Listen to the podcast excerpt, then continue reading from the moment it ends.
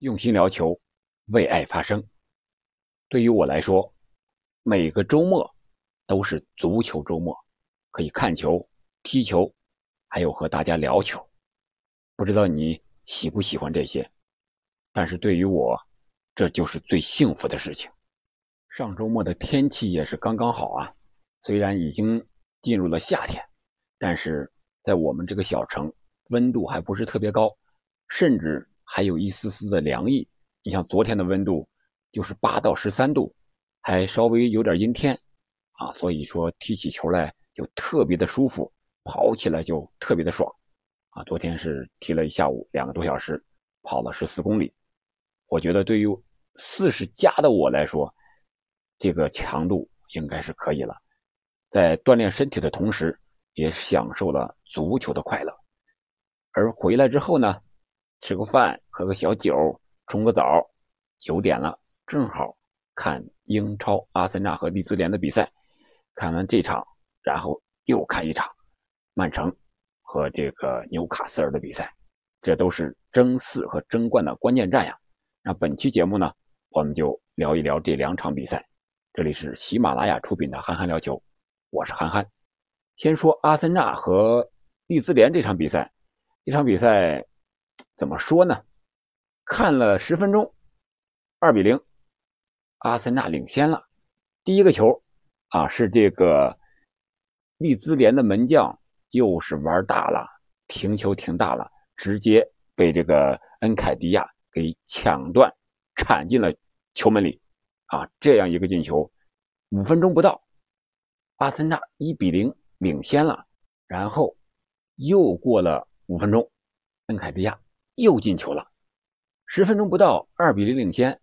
这个时候，我还想利兹联是不是还有机会呀？毕竟他们面临的是保级呀，这么一个艰巨的任务，不好好踢是不行的。结果球员确实劲儿上来了，但是火气也上来了。第二十五分钟的时候，一个没必要的犯规，艾林直接是飞铲这个马丁内利，在这个角球区边线这个位置。球马上出界了，顶多他过了你传个中呗，也没有多大的威胁，直接飞过来，两脚离地，直接踹上了，没踹着球，球是夹在他两腿之间了，啊，这个右腿应该扫到马丁内利的支撑腿了。一开始裁判是给了黄牌，啊，随后 VAR 提醒，经过重新看 VAR 之后，直红罚下。对于利兹联这样一支球队，半个小时不到，两球落后。又被红牌罚下一人，十打十一，可想而知啊。这个球看着也就没什么意思了。阿森纳肯定是获胜的一方啊，只不过看到最后呀，阿森纳可能也有点收了，然后利兹联还扳回来一球。但是阿森纳最重要的是三分到手了，这样他积六十六分，是领先热刺四分。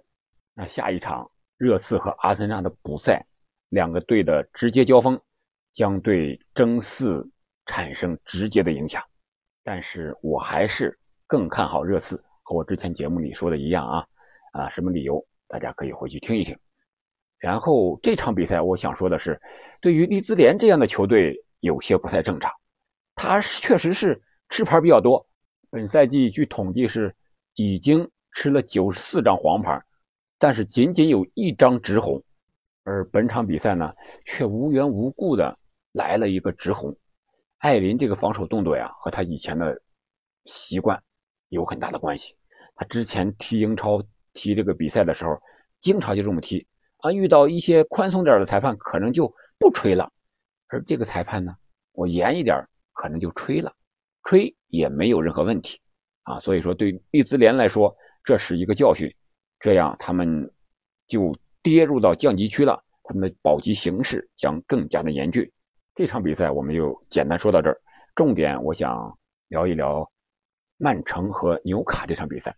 本来我预料呀，曼城有可能在纽卡身上丢分的啊？为什么呢？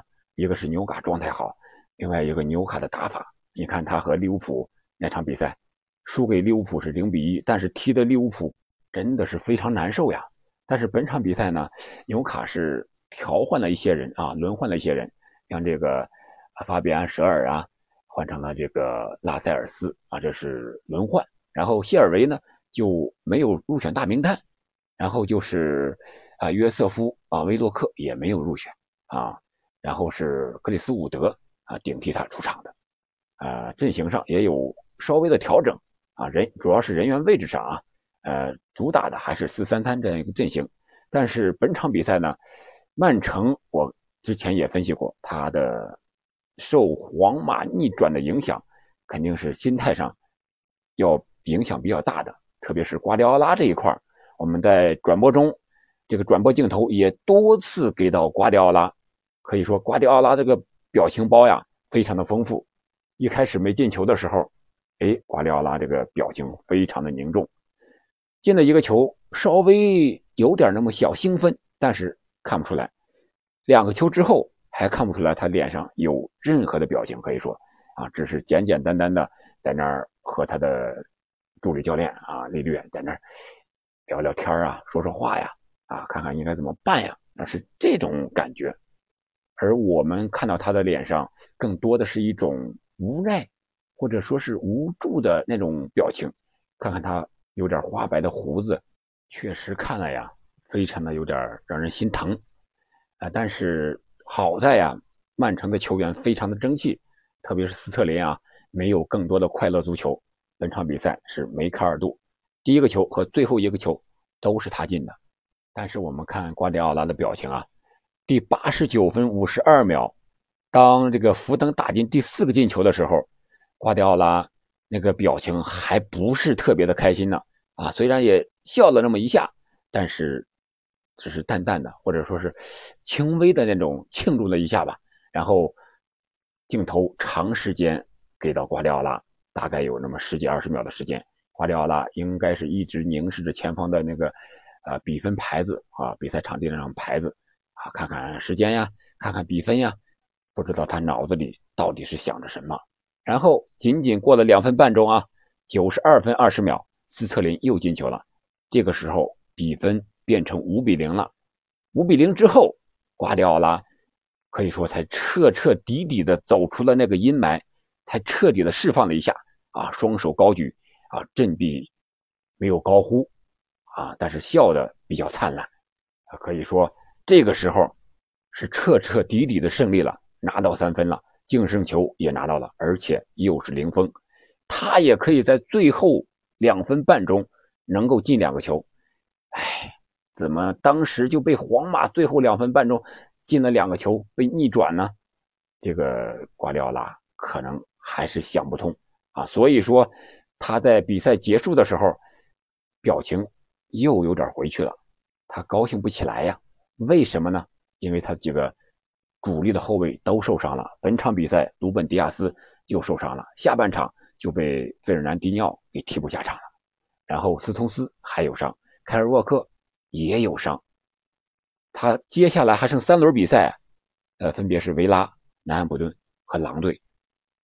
南安普顿和狼队都有强队杀手的称号呀，你想想，这三大后卫都受伤，接下来面对这几个对手，他的防线是一大考验呀。本场比赛，他的年轻新秀，十九岁的叫什么伊根赖利吧，首次联赛出场。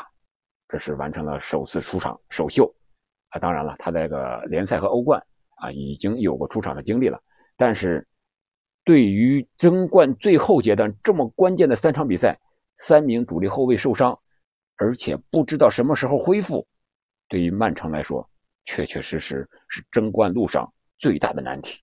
哦，刚才那个前面有点误会啊，这个南安普顿是利物浦的一个对手啊，其他的维拉和狼队是。利物浦和曼城后三轮共同的对手有两个是一样的，是维拉和狼队，只不过是交战的顺序不一样。而西汉姆联呢，是曼城需要面对的另一个对手。那对于曼城来说，西汉姆联也不好打呀。